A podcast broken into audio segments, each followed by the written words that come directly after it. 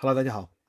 您这里正在收听的是极光电台推出的一个新的节目，暂时还没有名字。于是这期节目我们打算叫瞎聊，来一起来介绍一下我们的另一位主播。Hello，大家好，我是哈克。Hello，大然家好，我是小东，不好意思。嗯，我们等了很久了，因为一直都有计划去呃做一个这种嗯、随便聊的一个节目，没有什么限制。因因为我们两个本身生活在两个城市，然后经常聊电话，然后有一天我们就就想说，哎，既然我们聊的电话也蛮有意思的，为什么不把它记录下来，分享给更多的朋友？说不定你们也会喜欢我们的观点。对对对，嗯、就是有时候我们就是上班，我上班路上有的时候打电话给你，然后就我们就挺能扯的，然后聊一些嗯、最近流行的一些东西啊、话题啊，就嗯。是因为我们都生活在北美嘛，然嗯，后是，但是我们不在一个城市，所以就是有的时候我们就是遇到身边有不同城市啊、不同嗯地方遇到的一些奇怪的事啊，觉得有意嗯。思的事情，就互相分享一下。嗯，所以我就觉得，我是觉得一直在跟你讲说，我们要做一个节目，就说当做无聊的生活的一个记录也好，或者是哎，我就我我知道你以你以前也是做啊、自己做一些播客类的东西。其实真的这次节目，这次做这个东西，要不是你一直 push 我，可能我也不知道什么时候我们才有一个机会来一起做这样一个东西。其实我觉得就是啊、一直我们都想做，但是都没有一个切合时间。你看敲时间也敲了很久了，然，后嗯，我是觉得就是说，我们都把这个事情看得很重要，但是后来一想，我觉得不用看得很重要，因为我们不是以盈利为主，就是以嗯，个人爱好为主，所以就。是把我们平时在聊天的一个状态对。呈现在这边，就是一个很有意思的事情。所以对，我希望呢，就是我们的聊天就更更加就是自由一点，就是有一些话题呢，就是因为在这个这个平台上边，可能有一些话题我们就不会聊得像平时那样那样多，嗯，但是我们尽量能够找一些能够聊的有意思的话题，呃，一起聊吧。对，就是用这个节目来记录我们两个的生活，记录我们两个的一些心情，然后同时分享给你们。如果你们喜欢听，我们当然开心；如果不喜欢听，请自行退下。对，现在是个很很自由的一个时代，就是每个人呢做一些事情都是没有什么目的的，就是有些人从爱好去的，然后有些人就是觉得，嗯，有盈利为主的。但是我我是觉得哈，就是我们就是以一个爱好去为基础，就是一嗯切就是以爱好出发的，我觉得都没有什么错，也嗯会把事情做得更好一点。嗯，所以我希望也别把话讲得那么大，就是就是说我们多长时间出一期节目，但是对，我我希望我们定期都会有一些节目记录，然后过一段时间回头看的时候，啊，我们都聊了什么，有一些有意思的事情可以记录一下，对吧？哎，忽忽然回想起来，以前有什么 QQ 空间呢？后来又有了什么说说，又有了什么朋友圈。那我们这个算不算某种意义上的电话形式的一种呃古老的形式，引加引号的播客？哎，我觉得你这个这个想法挺对的，就是呃，我想最最初我们来北美之前的时候，在中国的时候，好像嗯，最开始是微博，然后就发一些什么抒情类的东西，然后就自己的心情啊，然后嗯，那时候还蛮在乎，就是自己确的心实，情。能不能让别人看到的。嗯，对，然后后来我觉得就是转战到嗯 QQ，然后有的时候就变成了局部的朋友类的之间的分享，然后再后来可能就是到嗯微信的发展，可能就是这个朋友的局限性会更狭窄一点，你觉得呢？确实。但是好像那个顺序好像我跟你好像有点不太一样，好像我觉得零零七年、零八年的时候，大家还是在玩空 QQ 空间，然后后来就博客，然后后来才变成了微博，因为不太想愿嗯，意让自己的心情透给那些认识自己的家里的人或者是自己的朋友、同学看到，反倒是希望分享一些东西给一些陌生人。不知道你是不是这个样嗯，子？你你看，你看，就这样，就你你的分享呢，就是和我就是完全不一样了。就是说，你的你的分享的东西，就是，嗯，呃，遇到一件事情的时候，就是现在跟现在当下这个世界也是有一点，啊、相同吧。就是遇到一个，比如说最近的一些战争啊，什么就呃每几方的观点都不太一样，是的，因为是的，是的，涉及到个人利益，还有个人的一些感同身受的，或者个人的相关关系的一些事情的时候，每个人的看法都有自己的不同。像你的性格，就是说你你很喜欢我，因为我知道你，还有因为我也算比较了解你吧，我因为我们十几年的朋友了，嗯所以就是我觉得你是很希望把自己的呃心情是私有化的。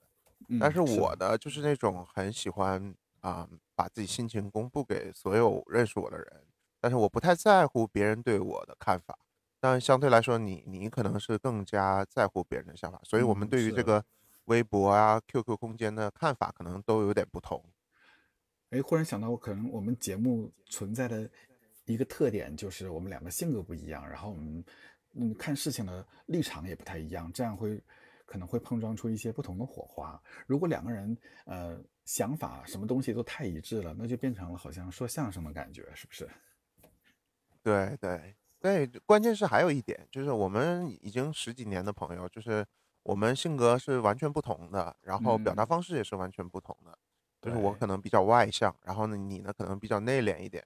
但是呢，这个我觉得我们还是有很多共性的。就说到我，们就是怎么认识的，就是我们有很喜欢的共同的歌手，然后嗯就嗯，是因为因为去看他的演唱会，然后认识的。对，所以就是我觉得能够保持这么多年的友谊，然后随时在分享一些心情啊，平时好的坏的，就是我们可以到那种就是说对骂的程度，然后可以就是就是互相很直接的讲事情，然后可能当时有点情绪，然后过几天以后可能就没有什么了，就是我们是我们就属于这类的朋友，所以这样的话，我们分享东西的话就会有不同的看法，也能有一点自己个人的想法，然后碰撞出一些火花，像你说的那样。是是的，是的，是的。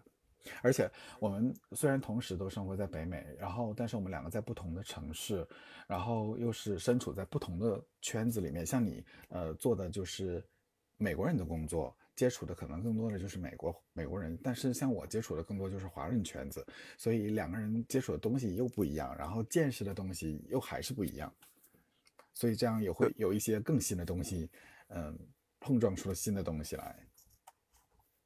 是的，所以就是我们，嗯，你看敲了这么久吧，就是我觉得，嗯，我们好像试着录了几次，但是我们觉得都是太紧张了，然后想把话说的很、呃，而且，很、很模式化，但是最后的导致的结嗯，果好像效果并不是很好。对。但是我觉得沉淀一下，还是考虑到是说我们干脆就是没有什么大纲，就是我太像平时想聊天一样。方化，然后你太想把它主题化。对对对对对，可能我觉得就是慢慢慢慢，我们就是磨合一下的话，找到一个更好的一个方法，能够让这个东西呈现的更加专业一点。就是我们可以专业一点的录制，但是可以随性一点的聊天，对只要，不触及一些敏感的话题就好了。慢聊、瞎聊就是我们的主旨。哎，要不要聊一聊？就是你刚刚回国回亚洲的这段见闻，因为你的这个回国的曲线是跟我认识所有的生活在北美的华人这个回国的路线不太一样。你要不要分享一下？我觉得还蛮有意思啊、的。对，这个话说来话长，呃，就是我觉得，嗯，完全是因为就是太久了，因为我觉得疫情啊，这么多年，差不多也有三年到四年了吧。是，对，应哎应该没有到四年，应该差不多三三年多。从二零二零对对对年开始。对，这个其实我回国的计划不是说这么久，因为我是觉得，就是可能在疫情前的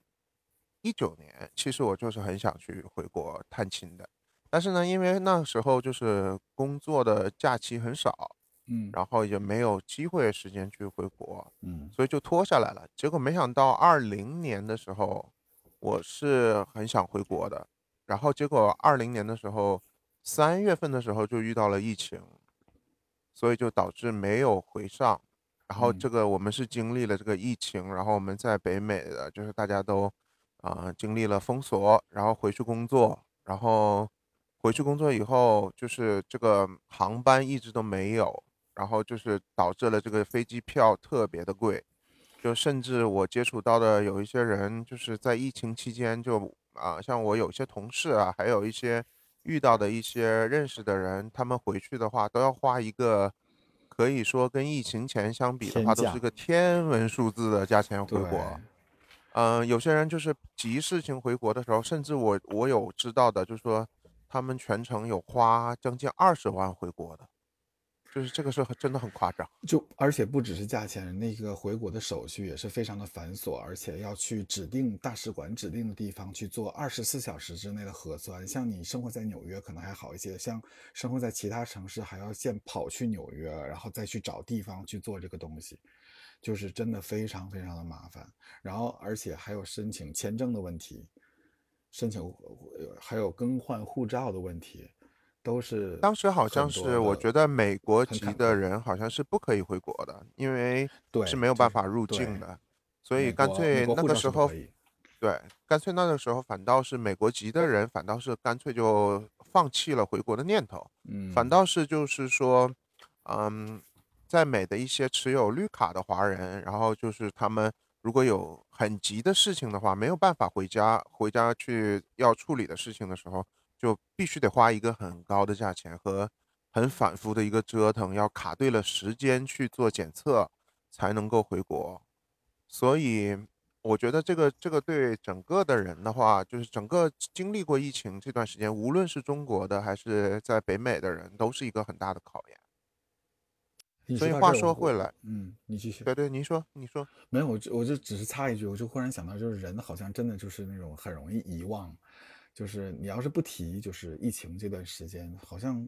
都已经淡忘了，就好像疫情有来过吗？像一场梦一样。但是你仔细一想，就那段时间那些很难、很坎坷的事情，然后都其实好像还在昨天。对，就是嗯，我我有的时候听那个别人聊天，然后提到疫情的时候回国，因为我身边有朋友，他疫情的时候回国，他说，嗯。他回国以后，那个就是那个状态，就是变成了，就是好像，嗯，自己要经历隔离，然后从从来没有就是自己在一个那么长的时间里独处。这个这个对很多人，也许我觉得像你跟我吧，就是性格都是那种就可以独处的，因为我们有很多爱好，嗯，听歌呀，然后看书啊，看电影、看电视剧啊，嗯，然后我们有很多的事情去做。但有些人并不是说就是真的。可以独处的，对，就是你没有爱好，你就整个会大崩溃，然后会抑郁。对，然后我我觉得那个那个时候我遇到有有我印象最深刻的时候，遇到疫情的时候，有人回国，他跟我说，他说这可能是一个就是条件比较好的一个在国内生活的一个人，他说他这辈子好像经历过最最难过的时期，可能就是疫情这段时间。就是也无论是机票这个贵，还可以用金钱去解决。但是说这个，嗯，整个的这个繁琐的流程回国，就是他他他是觉得是很很艰难的。但相对于就是现在，就是你提到我这次回国，就是说我们毕竟来说就经历了个疫情，然后慢慢在恢复。虽然呃机票还是非常的贵，但是你你提前还是要就是去。做一些整个的规划，因为这个不是一个很简单的事情，尤其是我们所在的城市，并不是啊北上广深这种就是一线城市，就是我我在的城市的话，呃也是大城市，但不是一线城市，就是说，呃一线城市现在慢慢的有几个航班是恢复的，但是呢，就是说你还要经历到说从一线城市转到你自己的城市，这样的话就会啊有一个非常繁琐的一个流程。所以这个计划都是提前了几个星期去做的，所以就是以，当然这个机票你是没有办法控制这个价钱的，就是说你你什么时候有这个计划了，你就要查询这个机票，找到一个差不多时机把这个机票定下来。是的，嗯，所以就是呃，嗯，回国的时候就是我走这个路线呢，就是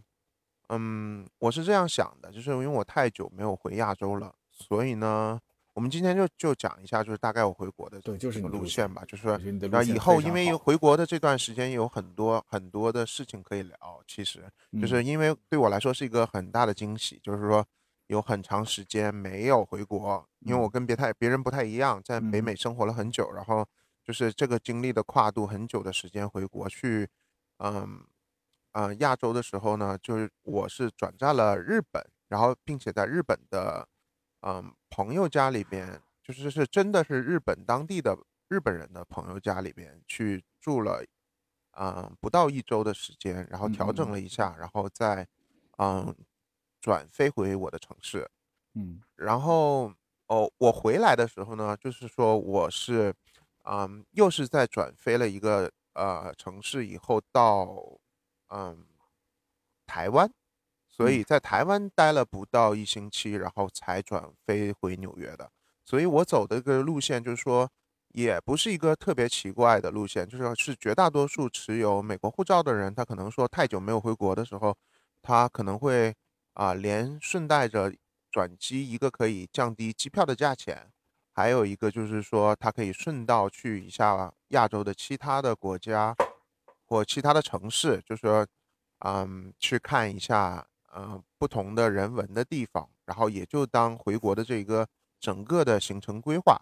所以我是觉得难得，就是因为因为飞亚洲就是十几个小时起嘛，就是说，嗯，不要浪费这个飞回亚洲的时间，还是要啊顺便就是呃在一个地方去调整一下，一个是倒时差，还有一个就是说让自己的精神状态更好的，然后去到回到一个城市或者是回到另外的一个地方，就是这样。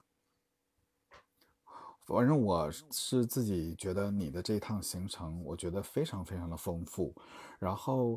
从大多数在北美生活的华人来说，通常都不会选择几种路线，因为这种路线是真的很曲折。但是对于你来说，我觉得，嗯，喜欢一个一个喜欢旅游的人来说，嗯，这一趟行程可以去三个不同的地方，是真的非常好的一次体验。嗯，其实我要说，就是说我这个路线并不是说一个很特别的路线，因为可能是这个是疫情造成的一个非常不得已的一个状况。对，因为你要是买直接直飞的航线的话，其实这个价钱是基本上是要翻倍的。因为你要是直达中国内地，比如说你去广州、上海啊这类城市的话，然后就基本上这个价钱是是高于我这样飞的。因为可能我这样飞的一个主要的原因是因为。我当我没有想到说要怎么去转我的下一程回到我的城市的时候，然后我我我忽然之间就是有一个韩国，呃，中国出生的韩国裔的朋友，她嫁给了日本的老公，然后呢，就 是他问我们，我们可能我们我们的听听众朋友们可能有幸听到这个节目的朋友们也会稍微脑子里面需要转一下，你再重新说一遍你这个朋友的情况。啊，这个这个朋友就是也也很也很奇怪了，就是说这个这个朋友其实我跟他只见过一次面，这个这个很奇怪是不是？就是听起来很奇怪，我只跟他见过一次面，对。然后呢，我们就一直保持着联系。这个是怎么见面的？就是说，呃，一九年的时候，嗯，没有疫情的时候，就是我在年假的时候去了一趟啊洛杉矶，然后我报了一个黄石公园，还有。洛杉矶、拉斯维加斯、羚羊谷，这个就是大众路线的旅游路线，去旅行的一个旅行团。嗯，因为我是这么想的，一个是，啊，我那个时候的是属于淡季的时候，然后很多人没有假期，没有人陪我去，所以我只能一个人去。然后，并且这个行程的费用也不是非常的低，所以就是很难找到一个合适的人跟你一起去搭伴去，所以我就干脆自己报了这个旅行团。然后我飞到洛杉矶以后，进到这个旅行团以后，发现这个旅行团里边，就是不光有中国大陆来的，还有是这个这个女生，这个女生是在中国出生的一个韩国裔的朝鲜族吧，应该是朝鲜族吧，朝鲜族的一个女生，在中国出生的，那她确定不是朝鲜族，而是韩国籍吗？嗯，她是韩国籍。就是很奇怪，我不知道她是后来变的还是什么，这个就不知道。有些背景，这个是她自己的，对对对，有一些事情。所以就是她就是她，她是她很她很神奇，她讲她是跟她老公，她老公是完全是日本人，嗯嗯嗯，然后她讲韩语，然后她讲英文，他英文也可以可以沟通，然后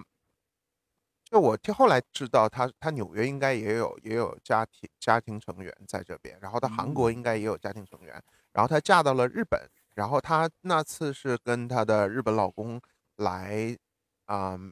美国旅行，就是报这个旅游团。然后我们那几天在旅行团里边就玩得很好，那个以嗯。后我们可以讲，就是很多因为我觉得那个疫情前跟疫情后的状态也是有点不太一样的。我们先我们先在这里刨个坑，给自己刨个坑。呃，对，我现在好像挖了好多坑儿。没有关系，慢慢来。对，然后就嗯，就我们提到这个这个女生，就是我我当时想转到哪个城市的时候，然后我就跟她说，嗯，我计划就是看机票比较便宜的地方，离我的城市也相对比较近的地方的话，嗯。韩国、日本、台湾这种地方是可以转机的。那我是转转哪里呢？就是我就那时候跟他商量说，哎，我有计划要回国了，因为要看我妈妈，我嗯。妈妈身体不太好。嗯。然后就他就很主动的跟我说：“来日本吧，我买了房子，呃，那个你可以住我这边。”其实我觉得就是我们在那个旅游团的话，就是见过一面，然后就是我跟她老公玩的也很好，因为那时候她老公不讲英语，但是呢，我我每天都要去，那个时候还在很努力的健身，就是每嗯。天都跑健身房，然后嗯。即使去旅游也每天都去健身房。所以她老公就跟着我去健身，我们两个语言不通，然后比手画脚，但是然后共同爱好，对对对。运动无国界。对对对对对。然后就就，啊，一起玩的那趟行程就一起吃、一起喝，然后一起玩，就是嗯，我觉得旅这种旅行团就是能够在十天或者是十几十几天这种旅行团，就是你，啊，长期待在一起了以后，就是，呃，大家会就找自己合得来的朋友凑成组队儿，就是一起行动。然后我的性格又是那种就是其实我每次你也知道，我每次都是，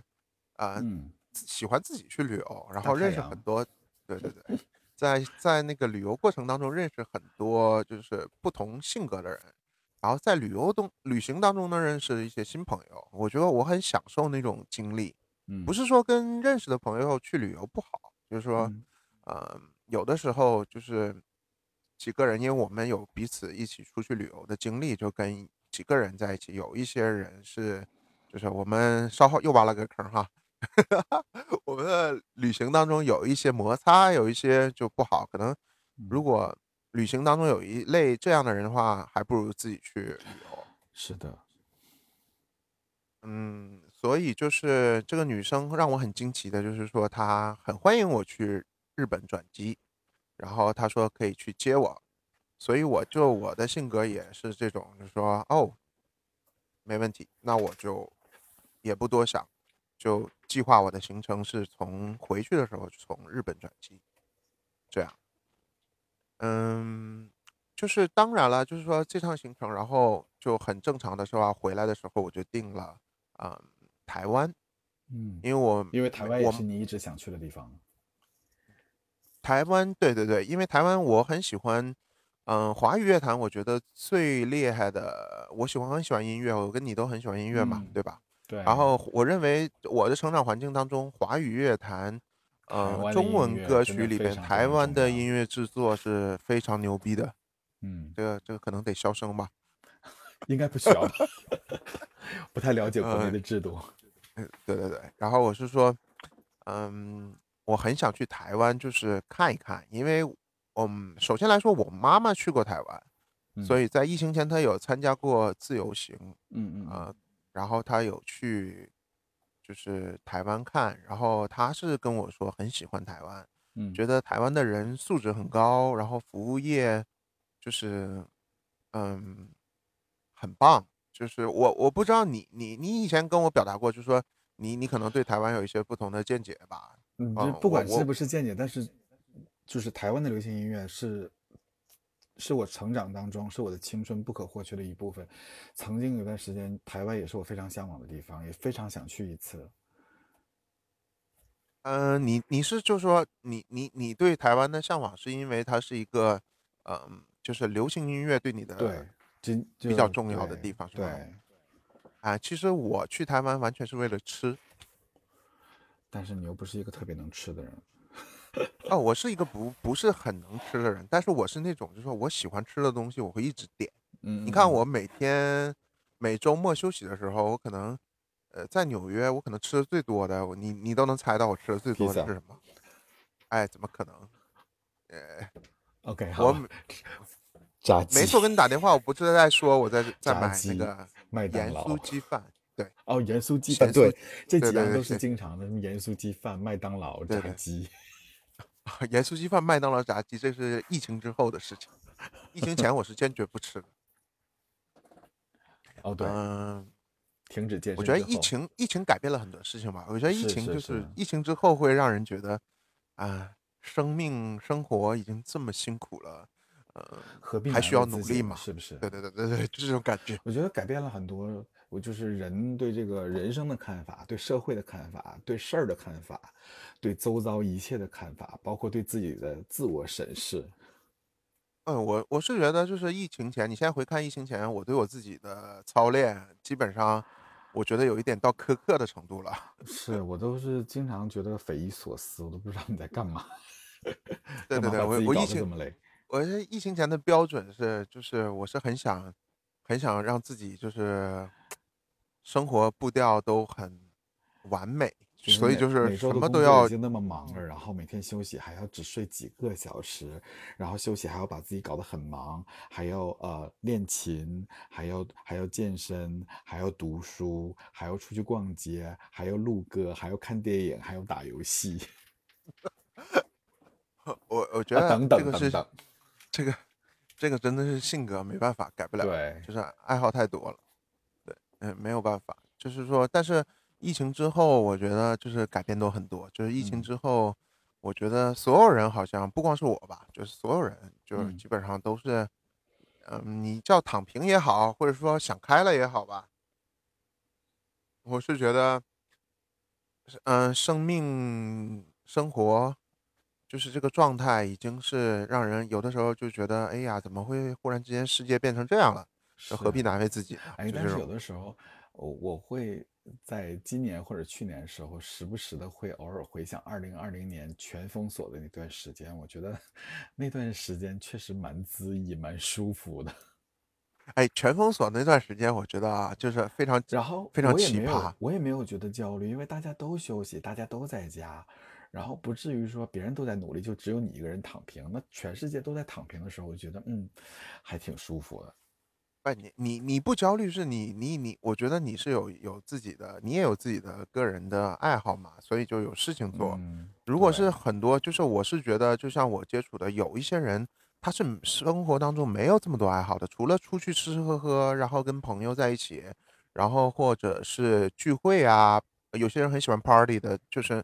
我我是觉得这样的人是，就是有一个那个社交距离的时候，他们是很不适应的。反倒是我们这种，就说我们很享受独处，然后很喜欢就安安静静的看一个东西，然后忽然之间有一个这么长的时间，让自己能够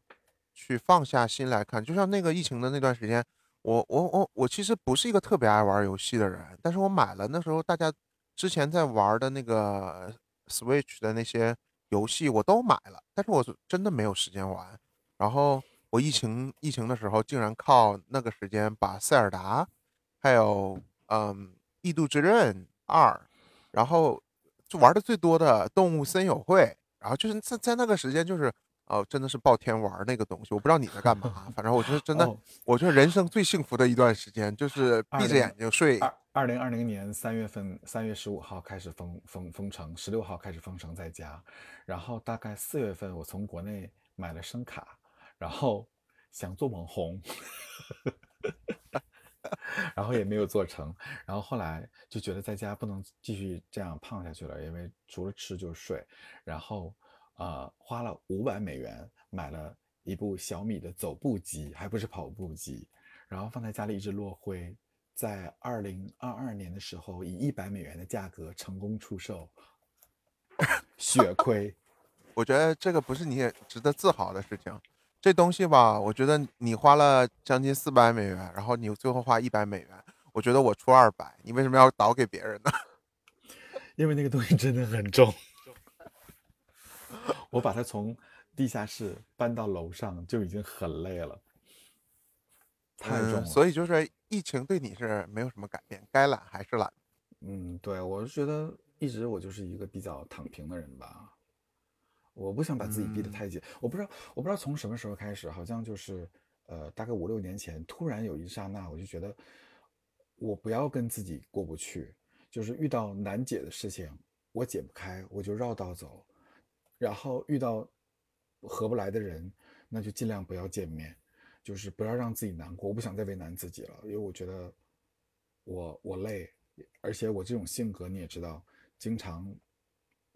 考虑别人，在乎别人的感受，然后就经常跟自己精神内耗，我我我耗不起，所以我就想说，那干脆我就让自己轻松快乐一点。我我觉得你跟我性格真的是完全不一样，就是我觉得我能跟你做朋友，我我我有的时候其实是很直接，而且嗯嗯，其实不了解我的人是觉得我说话非常直接，有的时候甚至到伤人的地步。但是嗯了解我的人来说，我不知道你的感受啊，我们接触这么长时间，我觉得有些时候我反倒是会给一些像你这种，就是说，呃，性格不是很开朗的人，然后并且会很在乎别人感受，然后很，嗯，很能去讨，我不知道是不是讨好性人格这类的人，嗯，就是另你们反倒是很是一种新的说法罢了。对，很很，你们会会在我们这种人身身上会找到更多的一些开朗的点，会融合一下吧？嗯，会不会呢？不知道，因为我不是那种经常反思的人。对对对，你跟我不一样，我是那种就是如果，嗯，发生了，比如说工作上面发生了错误，或者是自己有一个什么地方没做好，就是很简单检讨一下哪里错了，然后下次更好。我是这样的性格，就是嗯，对，扯远了。嗯对，但那么看一下时间，我们我觉得我们今天这期节目也差不多时间了。然啊，后我们的节目就是挖坑是吗？对，对，也算是我们的第一次。然后算是今天算是突破了很多，突破了打破了时间，打破了技术的壁垒，然后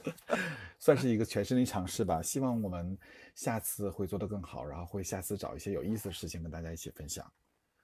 嗯，对那，这第一期节目我们不是说要起个名字的吗？然后也没不是有聊到名字，就聊是这样。对对对，就叫瞎聊，瞎瞎聊，瞎聊，瞎聊，虾米的瞎聊聊。对对，我我是哈克，然后我是小东。对，好，我们下次再见。然后我下次们再见挖了这么多坑，然后应该可以把坑填上。对你一定要填上，因为我也好的等着呢，等着一起看你的坑。OK，好那我们下次再见。再见。